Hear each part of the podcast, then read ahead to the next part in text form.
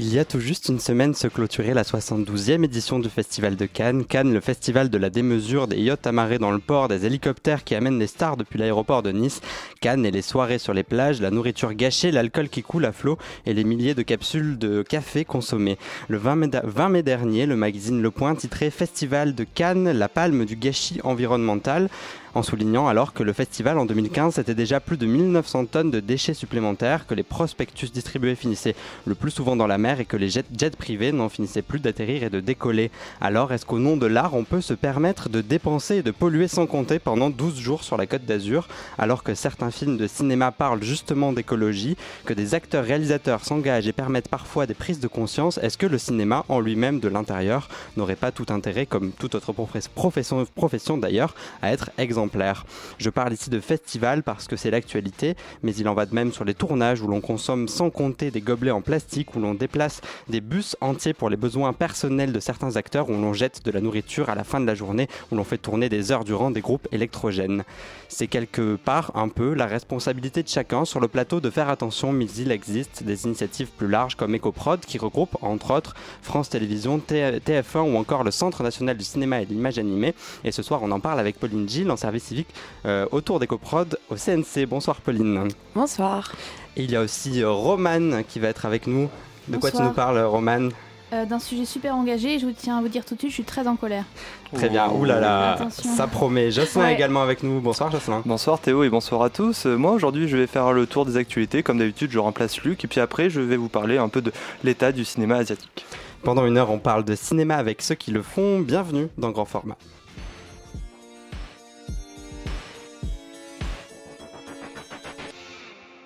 Bonsoir Pauline. Alors euh, EcoProd, c'est l'initiative, je le disais tout à l'heure, de plusieurs institutions ou entreprises de l'audiovisuel comme TF1, Audience ou France Télévisions. C'est né en 2009 et un des buts annoncés, c'est euh, la mise à disposition des professionnels d'un centre de ressources pour réduire l'empreinte écologique et leur activité grâce à des outils gratuits tels que des fiches pratiques euh, et encore beaucoup d'autres choses, des témoignages, des guides. Est-ce que tu peux nous en dire euh, un peu plus sur EcoProd et notamment sur le, le rôle d'EcoProd au sein du CNC Alors tout à fait, EcoProd, comme tu l'as très bien dit, c'est un, un collectif donc le but premier d'EcoProd, c'est de sensibiliser les techniciens et les directeurs de production euh, à l'écologie. Euh, il y a des outils du coup qui ont été mis en place, il y a des fiches pratiques, il y a un calculateur carbone aussi qui permet de, voir le taux de CO2 euh, rejeté lors d'un tournage. Et le, but de ce collectif, c'est de vraiment toucher un grand nombre de personnes pour essayer de faire changer les habitudes et les mentalités de chacun sur un tournage. D'accord. Et donc le CNC, c'est plus particulièrement pour le tournage, mais il y a aussi d'autres groupes TF1, c'est plus sur les, sur les tournages d'émissions télé, j'imagine. Toi, tu es vraiment la branche cinéma. Euh, alors, c'est plus compliqué que ça parce qu'en en fait, comme EcoProd, c'est un collectif, c'est pas tout à fait une institution.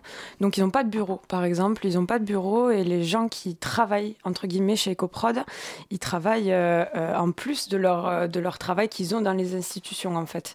Donc, moi, je fais mon service civique au CNC parce que la structure peut m'accueillir dans les locaux, etc. Et comme tu dis aussi, ça me permet aussi d'être en relation plus étroite et plus facilement avec les professionnels du cinéma. Euh, et ça peut me permettre aussi de faire partir des initiatives d'en haut, donc, euh, donc euh, du CNC par exemple. D'accord. Est-ce que le revers de ça, c'est le fait de ne pas avoir de bureau Est-ce que c'est facile d'avoir un vrai impact de manière beaucoup plus large quand il n'y a pas de vraie institution? Est-ce que toi, tu sens que vous arrivez à communiquer parfois avec TF1, avec France Télé? Comment ça se passe? Est-ce qu'il y a des relations, des réunions qui se font? Alors, on fait des copiles tous les mois, c'est des comités de pilotage où tous les membres des se rejoignent et décident des futurs euh, événements ou actions qui vont être menées. Euh, on voit depuis quelques années, c'est-à-dire 2-3 ans, que EcoProd est de plus en plus sollicité par les professionnels. Donc on envisage de, comment dire, faire grossir un peu le, collectif, le rendre un peu plus euh, structuré, on va dire. Donc normalement, en fait, on est deux en service civique. moi, je suis toute seule cette année, mais on espère que EcoProd va carrément engager quelqu'un qui sera à temps plein sur EcoProd et il y aura les deux services civiques en plus. Et le but, ça serait que euh, EcoProd devienne vraiment un organisme de référence euh, où on peut accompagner les gens et les aider parce que comme, euh, comme je t'ai dit, comme, comme je suis en service civique, en fait, on, on change tous les ans de service civique. Donc il n'y a pas de vrai suivi euh, au fil du temps. Quoi. Exactement, c'est plus compliqué du coup pour, euh, pour les personnes qui ont engagé quelque chose avec EcoProd d'être suivi par une même personne pendant plusieurs années, c'est plutôt compliqué. et donc il y a, y a de grandes chances qu'EcoProd devienne un peu plus, un peu plus pas sérieux, j'ai envie de dire, parce que ça l'est déjà, mais un mais peu plus suivi avec une structure peut-être mieux organisée. Parce que ça fait quand même déjà 10 ans que ça existe EcoProd depuis 2009. Ouais, c'est ça. Euh, est-ce que, est-ce que toi, tu as eu des retours de gens qui ont déjà travaillé un peu avant? Est-ce que, tu, est-ce que ça a évolué? Est-ce que ça a permis une vraie prise de conscience? Est-ce que ça a un vrai impact sur les tournages ou est-ce que c'est aussi un peu un moyen pour les entreprises de se donner bonne conscience? On parle vachement de greenwashing en ce moment, c'est-à-dire les, les, grandes entreprises, même si là c'est une institution qui se, qui se donne un, un, petit peu bonne conscience en, en parlant écologie. Est-ce que tu sens que toi, votre travail au sein du CNC, ça a un vrai impact sur les tournages? Euh, Alors oui, parce que euh, comme on n'est pas un organisme de contrôle, on fournit pas de label, etc. Donc les gens qui viennent vers nous, c'est vraiment des personnes qui, de leur propre initiative personnelle, ont envie de, changer leurs habitudes. Donc généralement, les gens qui viennent vers nous, ils le font d'abord parce qu'ils ont vraiment envie et ça vient souvent d'une envie personnelle en plus de ça.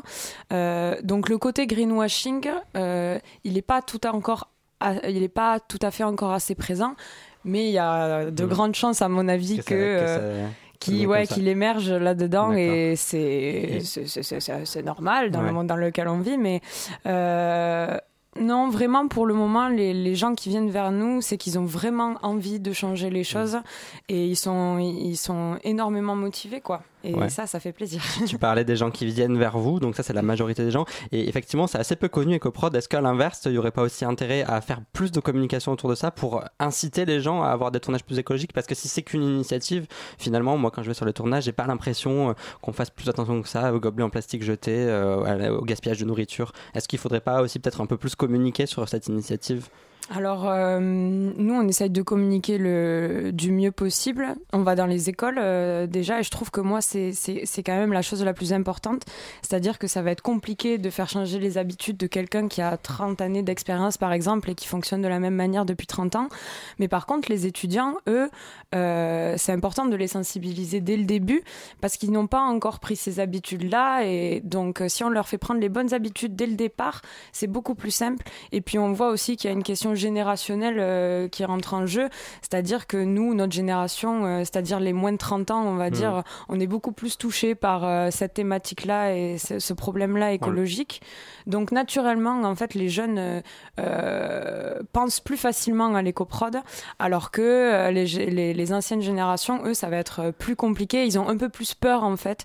ils y croient pas trop mmh. au début, surtout que comme éco-prod, c'est quand même des institutions, c'est assez bureaucratique, on va dire. Euh, c'est difficile d'être légitime auprès de, techniciens, mais parce que euh, c'est beaucoup de, gens qui viennent d'institutions, donc de bureaux, etc. Euh, et nous, ce qu'on essaie de leur montrer, c'est que tout, ce qu'on a mis en place avec EcoProd, on l'a fait à chaque fois avec les accords des techniciens. On va, on va à la rencontre des, maisons d'association des techniciens comme la FR, la FAR, etc. Et c'est avec eux qu'on a mis, qu'on a mis tout ça, tout ça en place. L'idée, c'est donc tu parlais déjà de la, jeunesse, on l'a vu aux élections européennes. Hein, c'est Europe Écologie Les Verts en, tête chez les jeunes. Ouais. Euh, donc du coup, euh, du coup, on peut dire effectivement c'est quelque chose de, de jeune. Est-ce que vous allez aussi parfois sur le terrain? Est-ce que c'est important de voir comment ça se passe sur les tournages, ou alors c'est plus en amont euh, du tournage des films que vous intervenez? Alors généralement, on nous contacte en amont du tournage, oui. On nous explique un peu le tournage, les problématiques qu'ils vont avoir et comment ils peuvent concrètement mettre en place les actions qu'on rédigé EcoProd.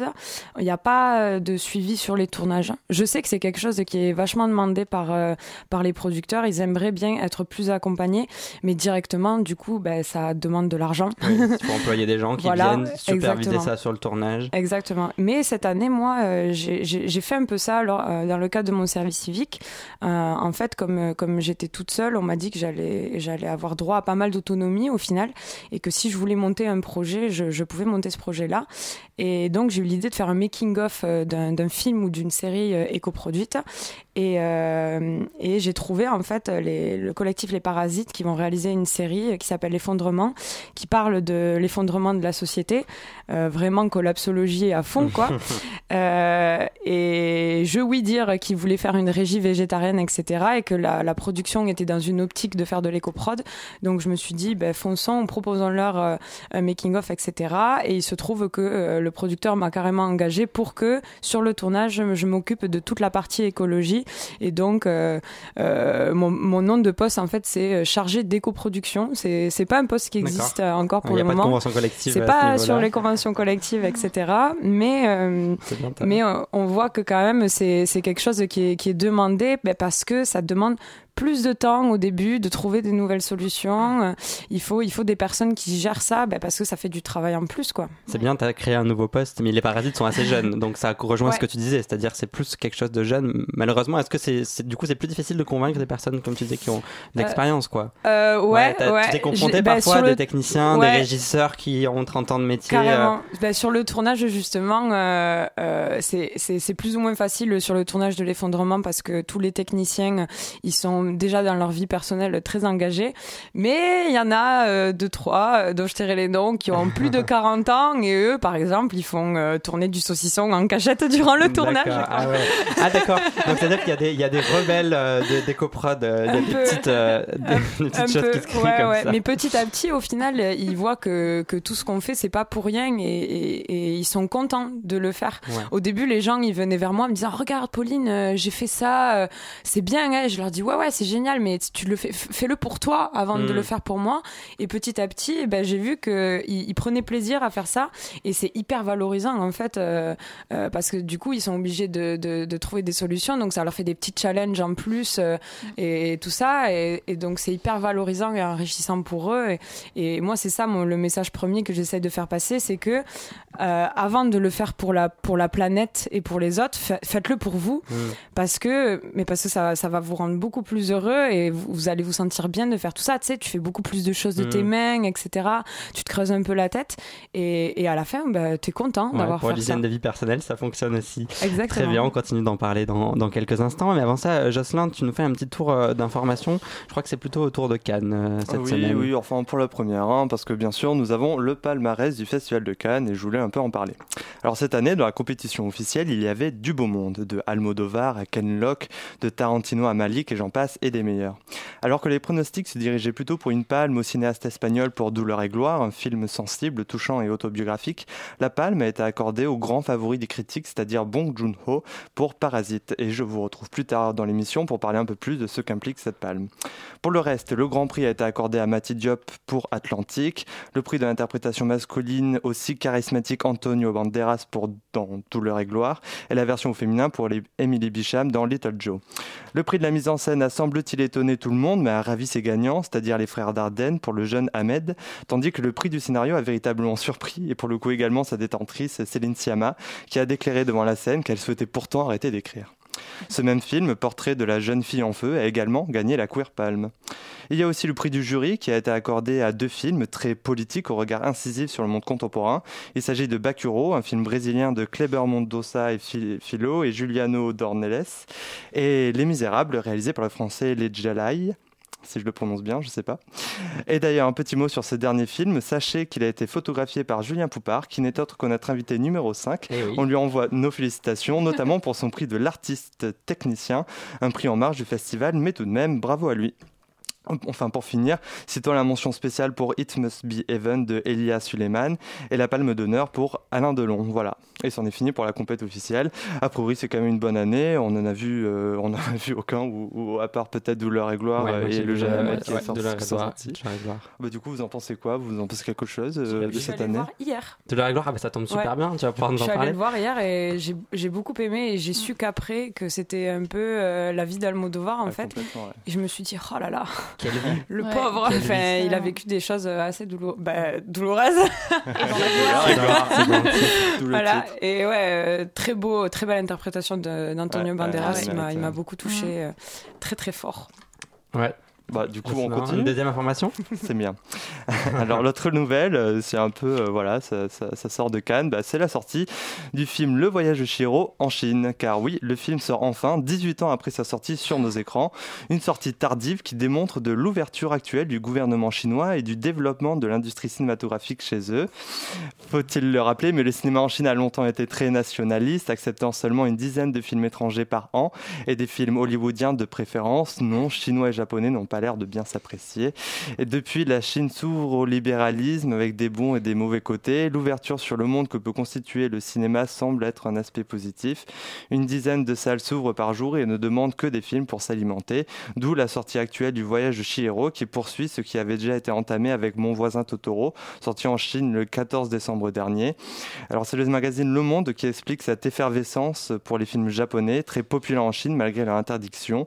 Leur sortie tardive marquerait alors le rapprochement diplomatique entre les deux nations, le cinéma étant considéré comme un outil politique. Deux nations anciennement, rivales qui trouvent dans l'actuel président Donald Trump un ennemi commun.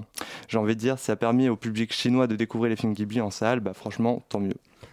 À noter quand même qu'en Chine, il y a beaucoup de films qui sont distribués avec des scènes entières coupées. Euh, ah doivent quand même passer la censure.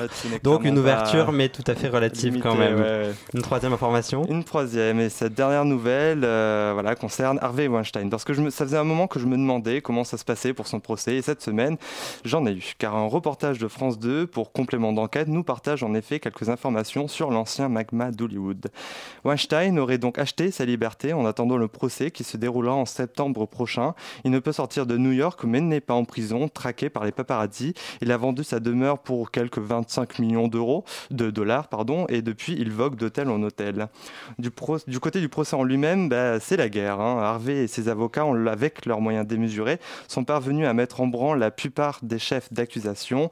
Et c'est bien le risque ici, car tout est possible pour celui qui peut tout acheter. Rendez-vous compte aussi du cynisme du bonhomme qui n'a pas trouvé scandaleux que de lister les potentielles personnes à risque, des personnes qui pourraient parler de son comportement avec les femmes et donc des personnes à influencer, de nouveau, plutôt à détruire pour ne pas qu'elles nuisent à son procès. Bref, dans cette histoire, rien n'est gagné, le monstre peut s'en sortir car comme toujours, l'argent est roi. Merci Jocelyn, ça fait quand même pas mal réfléchir. On se retrouve euh, dans quelques instants après un morceau de Ron. Exceptionnellement, c'est pas une, une, bande originale, mais le titre s'appelle Motion 3 et nous prouve que parfois c'est aussi la musique qui s'inspire du cinéma.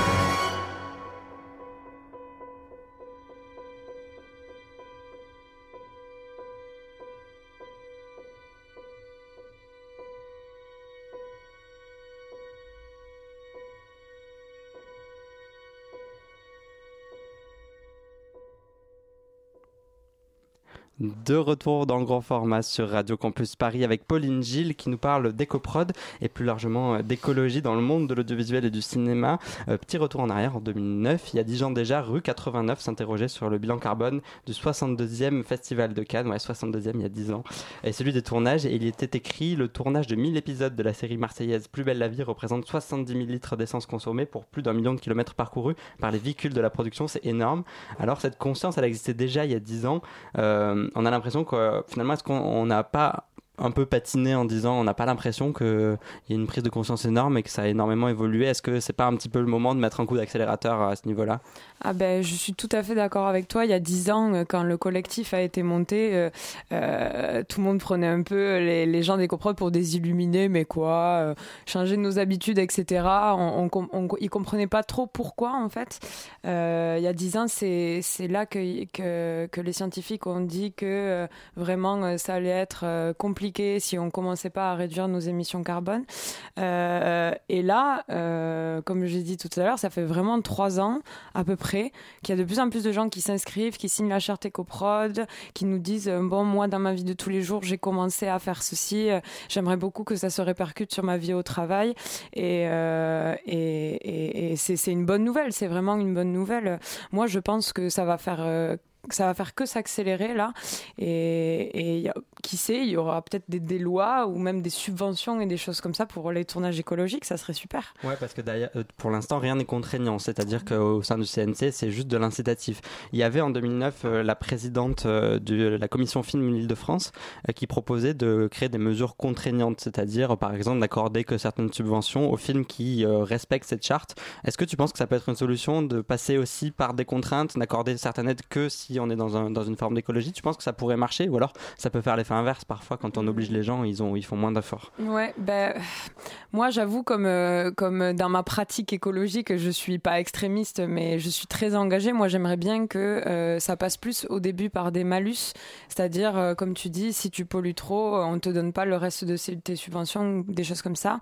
Mais après du coup, comme tu dis, est-ce que c'est pas pointer du doigt les gens qui font les choses mal? Et est-ce que ça va vraiment leur donner envie de faire ça, je ne sais pas.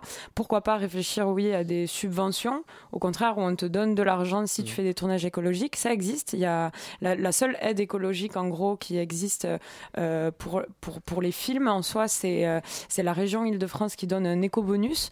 Donc, en gros, euh, tu, tu, dois avoir d'abord l'aide de la région.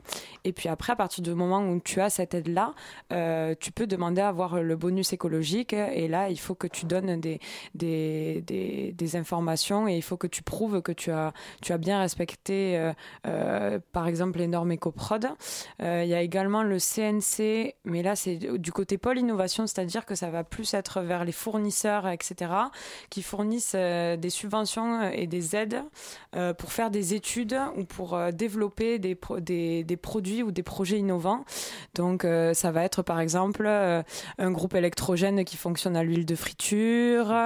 Ça va être des camions électriques, euh, des choses comme ça. Mais ça touche plus du coup les fournisseurs mm. que, que les productions en elles-mêmes, mais c'est quand même euh, vachement important parce que c'est toute la chaîne il y a beaucoup beaucoup d'acteurs dans le cinéma. exactement. Si, si toi euh, tu as envie d'avoir un tournage le plus vertueux possible mais que derrière il n'y a pas tes fournisseurs qui te proposent des produits euh, qui eux euh, sont, sont, sont durables ben finalement tu te retrouves un peu bloqué quoi et ça a ses limites.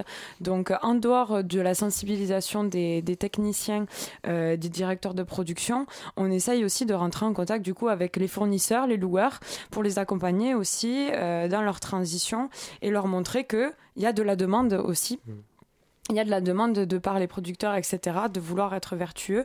Donc, on, essaye de les encourager à innover et à développer euh, des, des, des, des nouvelles euh, inventions et innovations euh, qui seront du coup plus durables. Oui, parce que tu parlais d'encourager l'innovation. Il y a aussi une grande source de consommation, c'est les projecteurs. On en parle peut-être pas assez, parce qu'il faut bien éclairer le cinéma. On en a besoin d'un projecteur et, et, ça consomme beaucoup d'énergie. On développe de plus en plus des projecteurs à LED, mais ils sont pas utilisables pour tout. Donc, est-ce que tu penses aussi que ça passe par la recherche? C'est-à-dire, il faut qu'on recherche, qu'on trouve des nouveaux types de projecteurs des nouveaux types de groupes électrogènes, comme t'en parlais, pour justement avoir les bons outils, parce qu'il y a sur certains points, on est un petit peu bloqué. Je veux dire, des lampes à incandescence, euh, des, grosses, des grosses puissances, euh, on n'arrive pas encore tout à fait à avoir les mêmes choses en LED, par exemple. Ouais, ben, nous, ce qu'on ce qu'on ce qu'on dit à EcoProd, c'est que si les personnes peuvent utiliser un maximum la LED, c'est génial, mais on veut surtout pas que l'écologie prenne le dessus sur l'artistique, en fait. Parce que j'allais y venir, ouais. ouais. et donc, euh, on est très conscient que parfois, ben, on va être obligé si on est obligé d'utiliser un HMI, ben, on va devoir euh, utiliser un HMI.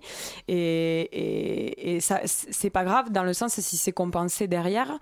Et puis, euh, voilà, il faut pas que, il faut pas non plus freiner les réalisateurs, les chefs opérateurs, etc. en leur disant, pour des questions écologiques, je suis désolée, mais ta lumière, elle va être moins jolie.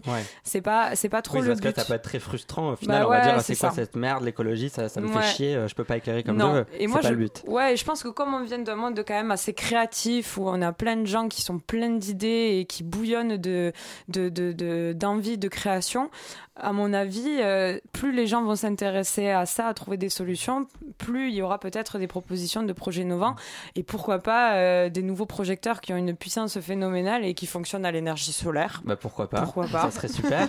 euh, dans un des guides pour la, la, décoration, il y a quelque chose qui est noté, c'est il faut qu'il faudrait dans l'idéal que le décorateur parle avec le réalisateur pour pas construire des décors de 6 mètres de long si on fait que des plans serrés. Donc ça nécessite un petit peu parfois aussi de revoir le mode de fonctionnement plus global entre de communication entre les chefs de poste le réalisateur.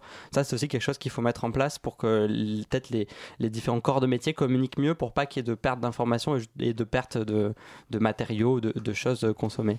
Ouais, ben, en fait, tu, tu, parles d'un truc qui, pour moi, euh, euh, se, voit dans l'écologie globale, pas forcément que dans le cinéma, c'est-à-dire où euh, ben, il y a une question de, solidarité euh, très forte et de travailler ensemble, en fait, euh, dans une pensée écologique. Tu vas, tu, vas, tu, vas beaucoup travailler avec les autres et, aider chacun. Il va y avoir du troc, des choses comme ça.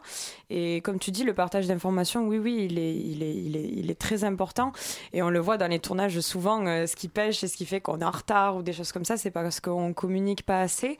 Euh, et oui, c'est très important que chaque chef de poste soit au courant de, des initiatives qu'ils veulent mettre être en place euh, au niveau de, des actions écologiques.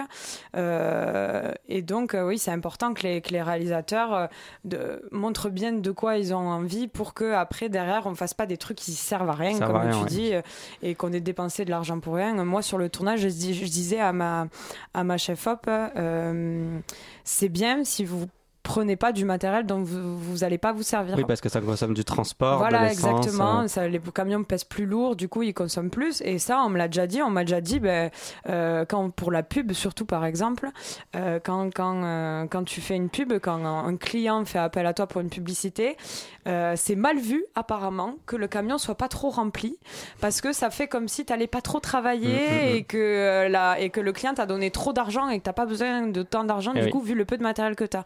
Donc donc il y en a, ils remplissent exprès ah ben, les camions. J'ai discuté avec un machiniste qui sortait des grues de 10 mètres euh, alors qu'il n'y en avait pas besoin, mais voilà. au moins ça remplissait le camion. Effectivement, c'est une prise de conscience à faire aussi au niveau des clients de la publicité pour qu'ils se disent bon, ben, c'est pas parce qu'on n'a pas beaucoup de matos qu'on fait, des, fait pas de bonnes choses. Exactement. Euh, concrètement, on n'en a pas forcément parlé, mais qu'est-ce qu'on fait sur un tournage pour que ça soit plus écolo? Est-ce que ça passe simplement par euh, prendre des gobelets recyclables? Quelles sont les, les différentes actions? Est-ce qu'il y a des postes aussi, je sais pas, à la régie par exemple, qui, qui ont plus de travail à faire que d'autres? Euh, Alors oui, il y a des postes qui ont plus de boulot à faire que d'autres. Comme tu dis, la régie et la déco, c'est les deux postes les plus polluants sur, euh, sur un tournage. Au niveau de la régie, euh, ça va être surtout le transport euh, et la déco, ça va être la construction et la fabrication de décors. et comment fait-on concrètement pour mettre en place ces actions? Ben, Ça va être comme toi, dans ta vie de tous les jours. Au début, il va y avoir des petits gestes. Donc ça va être le tri, chose basique. Ça va être plus utiliser de bouteilles en plastique, mais acheter des gourdes, par exemple. Euh, nous, là, sur notre tournage, je sais qu'on est entièrement en vrac. Du coup, on a zéro déchet, plastique, etc. pour, euh, pour la nourriture. On fonctionne beaucoup aussi au bio et au local. Euh, bon, là, c'est exceptionnel, mais on a une régie entièrement végétarienne. Ça, c'est, c'est, tout le monde n'est pas prêt à consommer entièrement végétarien, mais c'est normal, c'est la liberté de chacun. Au niveau de la déco, ça va être utiliser des produits labellisés. Donc, quand tu veux faire des peintures, etc., Essayer d'utiliser des peintures qui contiennent pas de produits trop nocifs pour l'environnement. Euh, ça va être loué beaucoup au lieu d'acheter des, des, meubles neufs, par exemple, faire de la location. Euh, et puis après, euh, après, il va y avoir plein de choses, même au niveau de la production, tu vois. Moi, j'ai fait passer ma boîte de prod chez Nercoop, la boîte de prod de la série dans laquelle je travaille. Nercoop, c'est c'est comme c'est comme mince euh, NG et tout ça, sauf que euh, c'est une coopérative et c'est 100% énergie verte. Fournisseur d'électricité, c'est ça? Comment C'est un fournisseur d'électricité. Ouais, fournisseur d'électricité, ouais. Euh, donc dans la boîte de prod, tu peux mettre ça en place. Tu peux essayer de leur faire changer, je sais pas moi, de, chauffage, prendre un chauffage plus qui consomme oui, parce moins. Que ça passe aussi par les bureaux de prod au début qui consomment de l'énergie. Il y a aussi les bureaux de prod. Il y a d'ailleurs un calculateur sur le site d'EcoProd sur les émissions de CO2 et c'est hyper précis, c'est-à-dire que le nombre de mètres carrés, est-ce que c'est un chauffage électrique, combien il y a d'ordinateurs portables?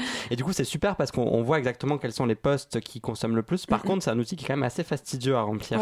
Donc est-ce que tu est-ce que tu penses que ça aussi c'est la bonne solution? Est-ce qu'il va y avoir quelqu'un dans un bureau de prod qui va prendre, euh, je pense qu'il faut bien une demi-heure, trois quarts d'heure, peut-être une heure pour bien remplir consensueusement parce qu'il faut aller chercher des chiffres, etc. Est-ce que ça c'est une bonne solution? Parce que euh, finalement il y a un côté un peu fastidieux dans cet outil. Mm. Euh, ben, ce qui est bien dans cet outil, du coup, comme tu dis, c'est assez fastidieux, mais donc tu vois vraiment ceux qui ont mm. envie de, de le faire, quoi. Si au bout de deux questions, t'en as marre et t'arrêtes, ça montre que ta motivation, elle est pas si grande que ça. Euh, et donc c'est vrai que les personnes qui le font jusqu'à la fin, là, tu vois vraiment, tu vois vraiment qu'elles sont motivées et mm. qu'elles ont vraiment envie de changer leurs habitudes. Ça permet peut-être d'éviter le, le greenwashing, du coup, mm. et les personnes qui profitent de cet élan d'écologie parce que c'est à la mode en ce moment et qui vont se dire ah mais peut-être que va y avoir de la compétition qui va se créer entre les boîtes de prod et peut-être qu'un réalisateur va peut-être choisir cette boîte parce qu'elle est plus mm. écolo que la mienne qui lui sont moins. Mais moi euh, moi je suis d'accord avec ça il n'y a pas de problème euh, tu, tu, parlais d'utiliser des peintures labellisées et, toutes sortes de choses. Est-ce qu'on sait si faire un tournage écolo au final ça revient un peu plus cher euh, qu'un tournage qui ne l'est pas? Ou est-ce qu'au contraire finalement l'écologie c'est juste une question de volonté et en termes de moyens c'est pas forcément au-dessus? Alors oui et non euh, en fait, ce qui est important dans, dans l'écologie, c'est le durable, en fait. Donc, euh, tu vas mettre un peu plus d'argent peut-être au début, mais en fait cet argent il va être rentable sur le long terme. Euh, c'est comme tout en fait. Quand tu vas euh, quand tu vas mettre de l'argent dans un produit n'importe lequel, tu vas payer ton truc un peu plus cher, mais il va te durer plus longtemps. Alors que si tu achètes un truc de basse qualité, mmh. tu vas le racheter dix fois parce qu'il va se péter dix fois et au final ça t'aura coûté plus cher que d'avoir acheté de base un truc plus cher. Mmh. Euh, dans écologie, il y a économie aussi. Donc, tu vois, le truc dont je te parlais de, de vrac, euh, etc., mais ça te fait faire des économies. Au final, pareil pour la lumière, si tu essayes de, de, baisser au max ta consommation euh, d'énergie, pareil, tu fais, moins cher. tu fais des économies. Euh, si dans ta boîte de prod, tu essayes de moins imprimer, pareil, ça va te faire des économies de papier. Économie et écologie, ça va ensemble. Et surtout, le temps va avec l'écologie. Pour moi, euh, si on veut vraiment euh, être dans cette démarche-là à fond le plus possible, il faut qu'on revoie notre notion, euh, notre notion, notre rapport au temps, parce qu'on va, on est tellement dans un milieu qui va vite où le temps c'est de l'argent que ben on te dit ben j'ai pas le temps mmh. de mettre tout ça en place. Sauf que pour, mettre tout ça en place, ben, il en faut du temps et, l'écologie, ben, ça prend un peu de temps, mais parce que, parce que tout dans la nature de base prend du temps, il n'y a que nous qui allons super vite. mais ça, c'est pas évident parce qu'il y a beaucoup de films à petit budget où les temps de prépa sont, sont, hyper réduits. Donc en fait, il faut réussir à intégrer ça dans un processus où finalement les films ont moins d'argent, donc moins de temps de préparation. Donc c'est toujours une question d'équilibre en fait. Ouais, ben en fait, euh, ce, ce, ce, temps-là euh, que tu prends en plus, c'est juste au début, le temps de changer tes habitudes. Parce qu'après, à partir du moment où tu l'auras fait une fois, deux fois, trois fois, ben, au final, euh, ça deviendra ton, ton geste et ton réflexe de base. Donc tu prendras pas plus de temps pour le faire. C'est la transition en fait qui est, qui est difficile.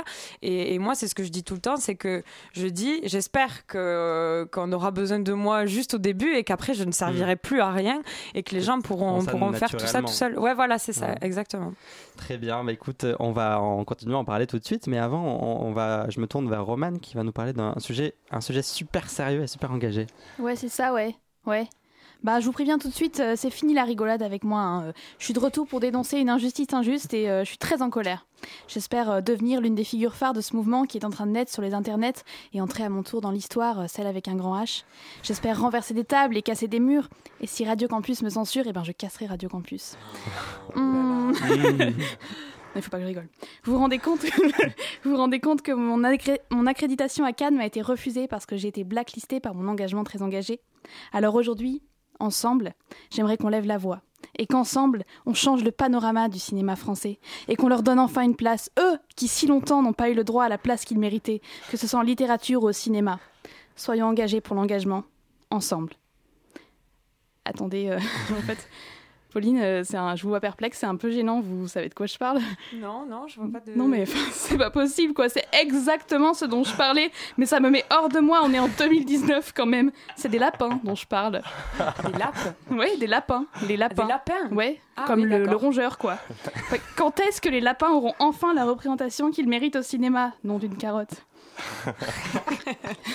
Sans parler de tous les lapins morts coincés dans des chapeaux d'acteurs magiciens qui rataient la prise, euh, ne vous rendez-vous pas compte qu'il y a dû avoir une sorte de complot général de la société pour qu'on les exclue des films?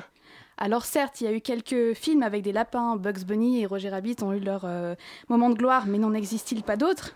Nous assistons à une prolifération absurde de chiens, de chats, de dauphins en tout genre, des Garfield par là, des Garfield par-ci, des idées fixes par là, des idées fixes par-ci, et on réagit même pas Eh bien, alors à moi de le dire haut et fort, on en a gros.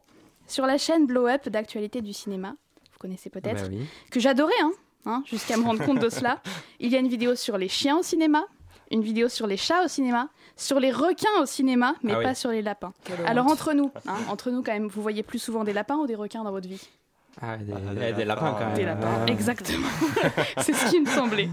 Alors en faisant des recherches pour la chronique, j'ai trouvé une page Wikipédia anglaise qui s'appelle Liste des animaux dans les films et à la télé. Et on peut y trouver les catégories ours, chimpanzés, chiens, chevaux, chats et dauphins.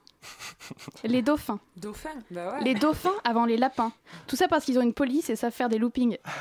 Même les dragons hein, sont plus représentés que les lapins dernièrement. Entre la dernière saison de Game of Thrones et Dragon 3, ça va bien. Alors que je rappelle quand même à certains que les dragons, en fait, ça, ça n'existe pas.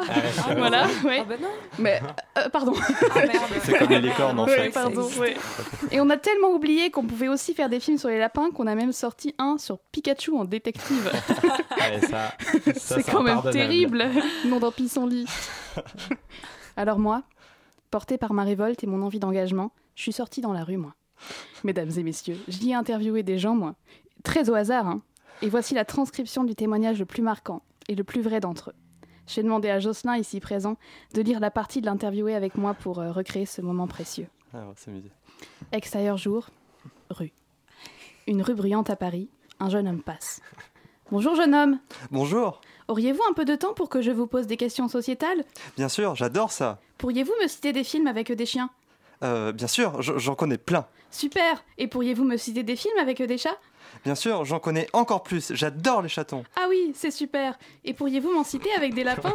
Euh, euh, bah non. C'est bah, marrant parce que je, je ne sais même pas s'il en existe. Merci pour votre participation. Au revoir monsieur. Au revoir, Madame Ro- Romane. Oh là là, quel jeu d'acteur. Merci. Euh, J'ai toujours su. Bon, j'aimerais avouer que j'ai choisi jusqu'ici de ne pas trop parler des quelques représentations lapinesques célèbres. Euh, dans un premier temps pour souligner mes propos, mais avant tout pour pouvoir à présent dénoncer euh, les stéréotypes qu'elles diffusent à grande échelle. N'avez-vous pas remarqué une dualité de la représentation euh, des lapins au cinéma? Euh, bonne question. De la dualité. Ben, vous allez très vite comprendre. N'avez-vous pas remarqué un fossé entre le lapin mignon dans Bambi et le terrible lapin géant dans Wallace et Gromit et le Ah mystère ouais. du lapin garou Ah, il n'y a pas de demi-mesure. hein. Non, si on voit des lapins, ils sont soit beaucoup trop mignons pipou, comme dans Bambi, Alice au pays des merveilles, Pierre Lapin et Zootopie, ou des terribles monstres comme dans Les Rongeurs de l'Apocalypse, Donnie Darko ou le lapin Ah oui, meurtrier dans Sacré Graal des Monty Python. Candy Lang, et c'est un vrai article, hein, j'invente pas. hein. Candy Lang a écrit un article pour The Times paru le 28 mars, intitulé Pourquoi y a-t-il tant de lapins dans les films d'horreur? En se basant sur Us Jordan Peele, qui est sorti il y a quelques mois. Pour ceux qui ne l'ont pas vu, c'est un super beau film d'horreur sur la thématique du double, et la scène d'introduction est un travelling arrière dévoilant beaucoup de lapins dans un clapier géant. La journaliste cite le réalisateur qui dit Les lapins, ils sont censés être mignons. Sur le papier, ils sont adorables. Est-ce que vous vous êtes déjà approché d'un lapin? On peut voir dans ses yeux qu'il a le cerveau d'un sociopathe. si vous mettez le cerveau de lapin Oh dans un non. corps d'humain, vous avez un meurtrier comme Michael Myers. Ils n'ont pas d'empathie. Non, mais Jordan Peele s'explique être servi de leur mignonitude pour la renverser et s'en servir, dans le contexte d'un film d'horreur et les rendre terrifiants. Ah. Sauf qu'en fait, euh, les lapins, c'est tellement plus que ça. Moi, je crois qu'il est temps qu'on se réveille, que l'on écrive des histoires sur des vrais lapins, qui ont des vrais problèmes de lapin dans la vraie vie de lapin. Moi, j'offre ce pitch à qui le veut. Un lapin veut étendre le terrain de sa cage au nom de tous les autres lapins du monde, et pendant le procès contre son humain, humain domestique, il fait face à un choix crucial. Va-t-il cru... Va-t-il sacrifier sa famille pour les droits des lapins, ou laisser les lapins du monde dans de petites cages à vide, tandis que lui et sa famille se la couleront douce, libres dans un champ? Et ouais, c'est cadeau. Voilà. On va en faire quelque chose. triste. Ouais. Et pour finir, tous avec moi, fini les, lap- fini les chiens, fini les chats, fini les dauphins, place aux lapins. Et peut-être qu'au fond, mais très au fond, je parlais d'autre chose que de lapins. Allez, on va lancer une pétition pour les lapins. Merci Roman, on se retrouve dans quelques instants après Kiss from a Rose de Seal qui est dans le film 90s.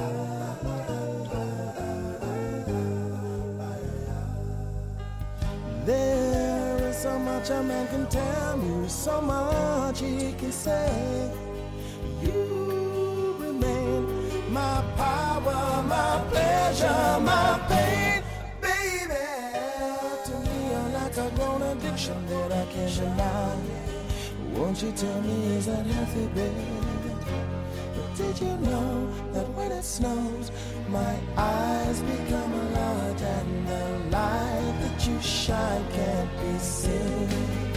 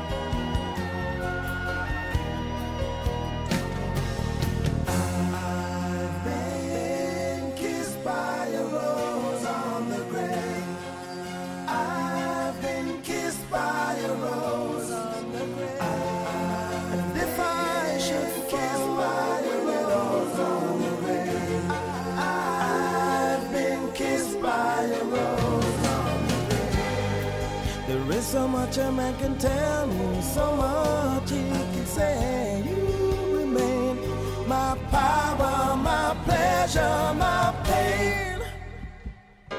To me, you're like a grown addiction that I can't deny. Now, won't you tell me, is that healthy, baby? But did you know that when it snows, my eyes become large and the light that you shine can't be seen?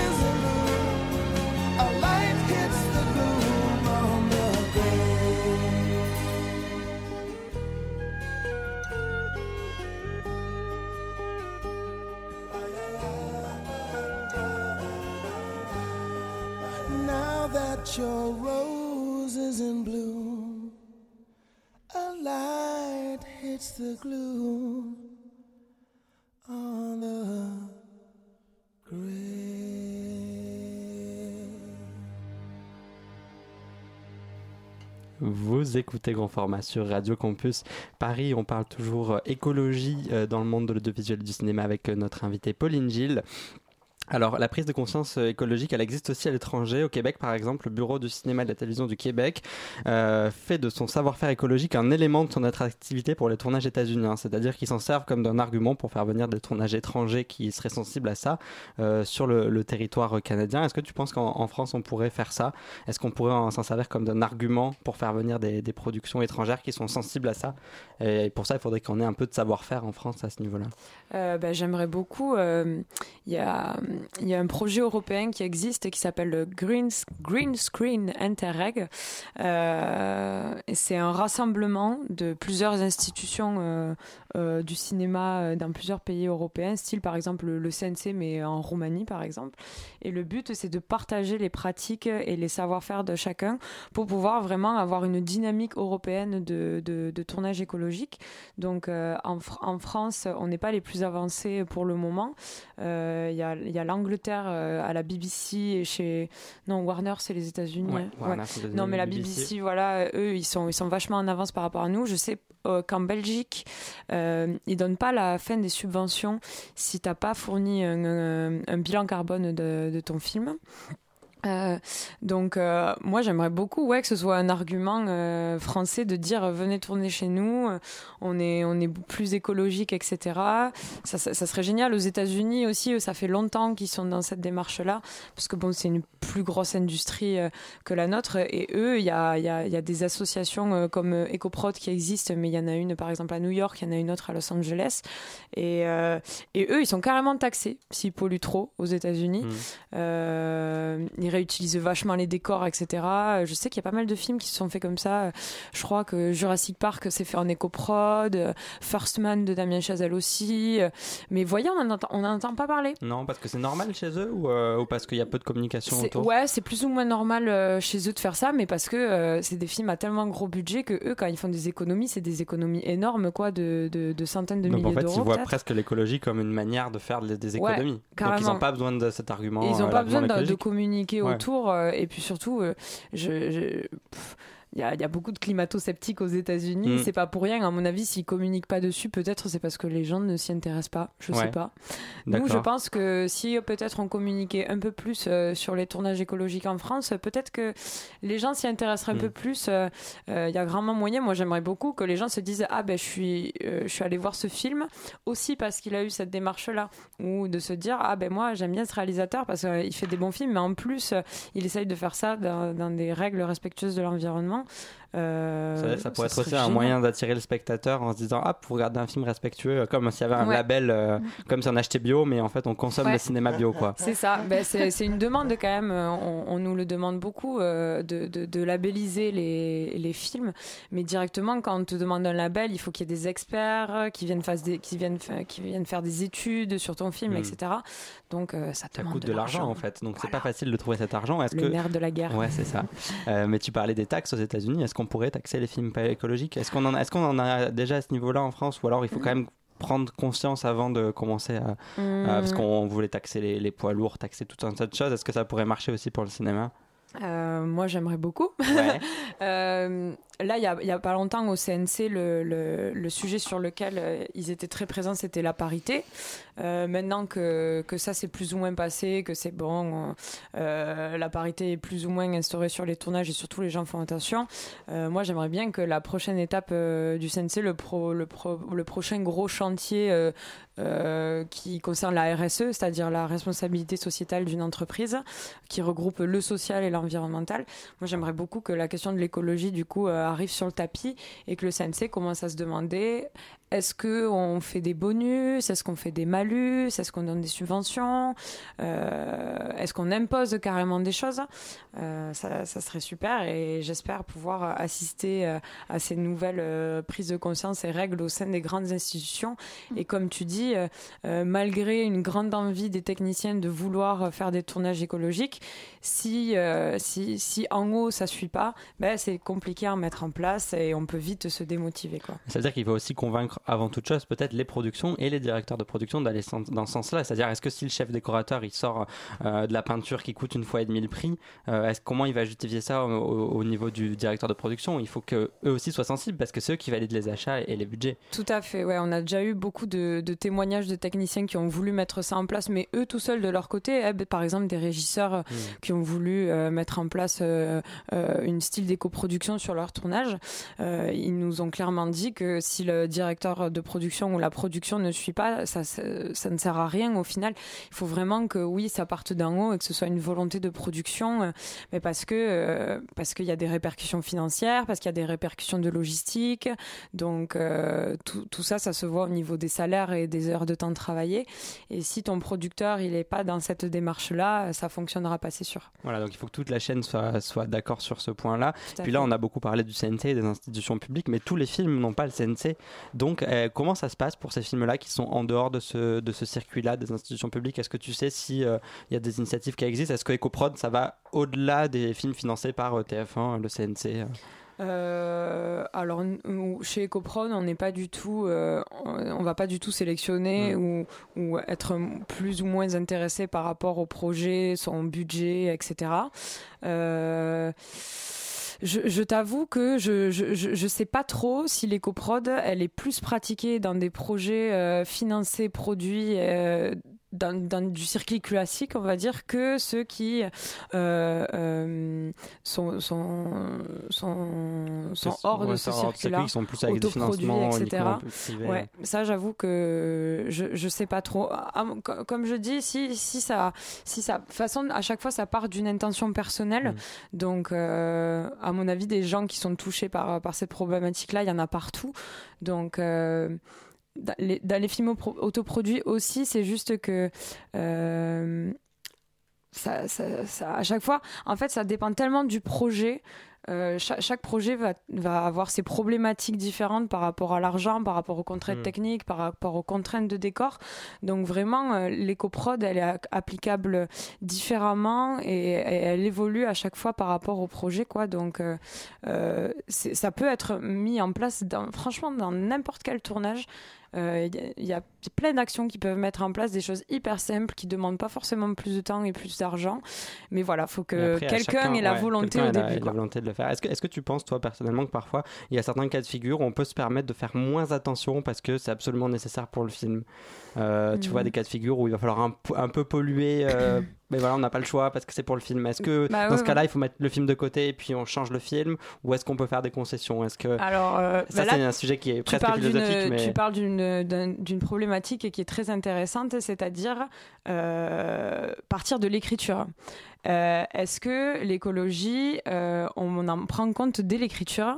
Est-ce que la fiction peut, euh, peut faire changer les mentalités? Est-ce que les histoires peuvent essayer de, de, de mettre l'écologie au, au centre de, de, de, de nos histoires? Moi, j'y crois. Euh, moi, j'y crois. Cyril Dion le dit très bien. notre histoire à nous est une histoire, et si on veut la changer, il faut se raconter, euh, se raconter d'autres histoires. Et, et pour moi, oui, c'est très bien si déjà dans l'écriture, Mhm. on fait attention et on se pose les bonnes questions. Euh, C'est-à-dire, euh, par exemple, ce scène, je la- je l'ai écrite de nuit. Euh, Est-ce qu'en fait, elle serait, elle serait pas tout aussi, euh, tout aussi plausible de jour? Parce qu'au moins, ça nous, ça fait réduction de, voilà, réduction de lumière, par exemple.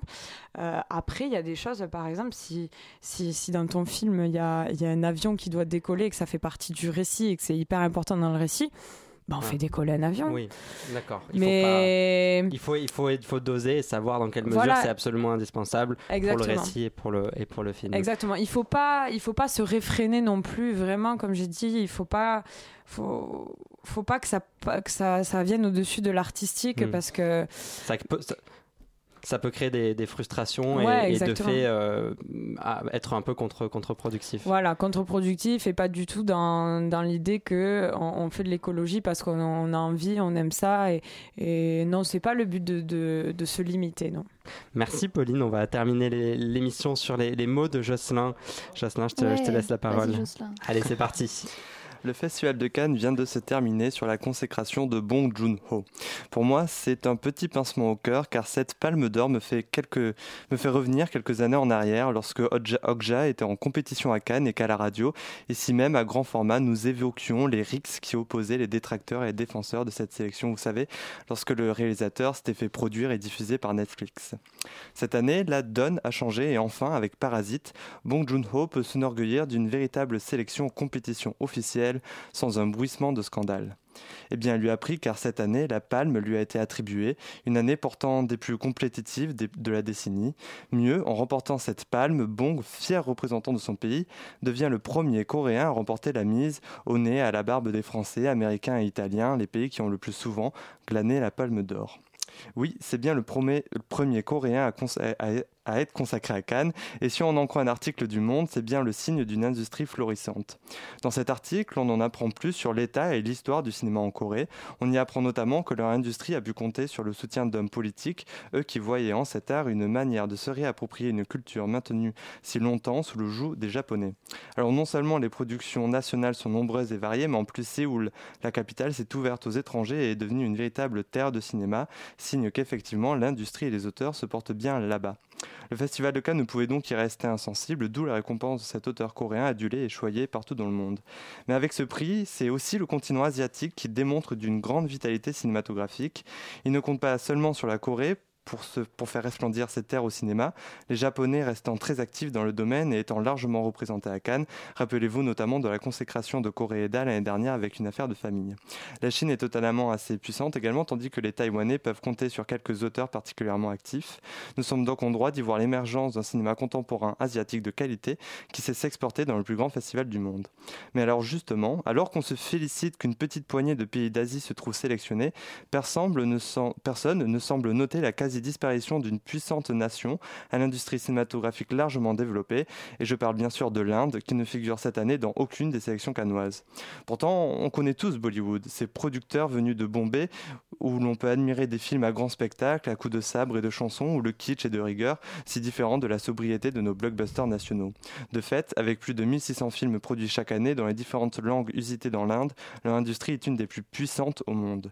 Mais non, ça ne suffit pas, l'Inde reste invisible à Cannes et plus largement de nos écrans français. Alors ce n'a pas toujours été le cas, l'histoire entre l'Inde et le festival avait bien commencé.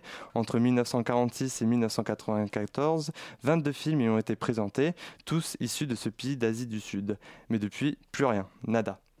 Dans une tribune publiée dans The Economic Time, on essaie de comprendre cette absence contemporaine. On y apprend que si quelques films indiens ont cette année été bel et bien présélectionnés, aucun n'a su véritablement marquer pour apparaître en compétition. Est-ce dû à une année particulièrement rude ou à un manque d'ouverture d'esprit de la part de nos sélectionneurs, ou bien signe d'un déclin du cinéma libre et autoresque indien? A priori, les raisons restent multiples. Cela pourrait être à cause de la politique des auteurs euh, menée à Cannes qui ne permettrait pas au cinéma populaire indien de se faire représenter, ou bien plus vraisemblablement de l'absence de modèle économique pour les films indiens les plus indépendants et audacieux, ce qui entraînerait donc une certaine frilosité de la part de leurs producteurs. En tout cas, cette histoire nous rappelle bien quelque chose, enfin, s'il fallait encore le répéter, c'est l'importance d'une infrastructure publique et des moyens pour l'existence d'un cinéma audacieux et indépendant. Nous avons de la chance en France, les Coréens semblent aussi bien lotis, gageons que les Indiens pourront à l'avenir créer leurs propres modèles et leurs propres œuvres et enfin resplendir à l'étranger. Yeah. Merci Jocelyn pour cette chronique et puis merci beaucoup euh, à Pauline Gilles d'avoir été avec nous euh, dans grand format Merci pendant une heure. Euh, merci euh, à Roman également pour sa chronique sur les lapins. Et puis merci les beaucoup lapins. à Hugolin et à Simon à la réalisation. Je vous dis euh, dans 15 jours. Salut.